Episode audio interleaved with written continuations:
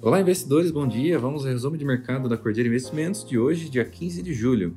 Em Brasília, a pauta principal é a proposta do imposto de renda, após uma apresentação que gerou muito ruído entre empresários e mercado financeiro. O texto foi revisado e agradou mais, mas ainda longe de consenso. Próximos passos devem ficar para agosto, após o recesso do Congresso.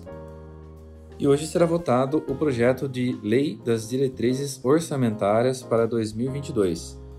Ontem, o ministro Paulo Guedes comentou em live do valor sobre a redução da tarifa de, de importações do setor de aço e, num primeiro momento, não ficou claro se seria uma redução de 10%, baixando de 12% para 2%, ou de 10% sobre os atuais 12%, que geraria uma redução de 1,2%. Após explicado, a redução ficou então em 1,2% apenas.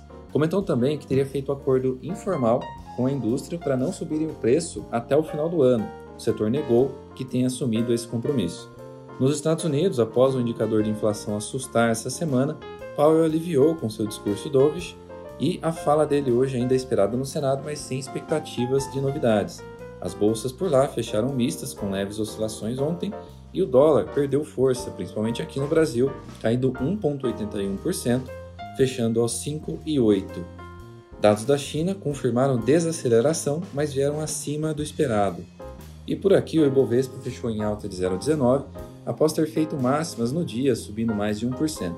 A fala de Guedes trouxe alta volatilidade para o setor de siderúrgicas, CSN afundou 3,98% e os Minas caiu 3,46%. Gerdau teve uma queda mais moderada, caiu 1,31%. A Magazine Luiza anunciou follow-on que deve captar entre 3 a 3 bi e meio. Com a empresa, como a empresa já está capitalizada, crescem especulações de que estaria preparando alguma aquisição. Intercemet cancelou a IPO a Raizen informou o início das reservas para o seu IPO, começando em 20 do 7, e hoje os índices futuros nos Estados Unidos e Eurostox operam em baixas. Petróleo em baixas de 1,55% Brent e 1,76% WTI. Já o minério de ferro fecha em alta de 1,57% em Qingdao.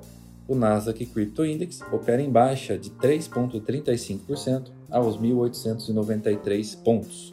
Por hoje é isso. Ótimos negócios a todos.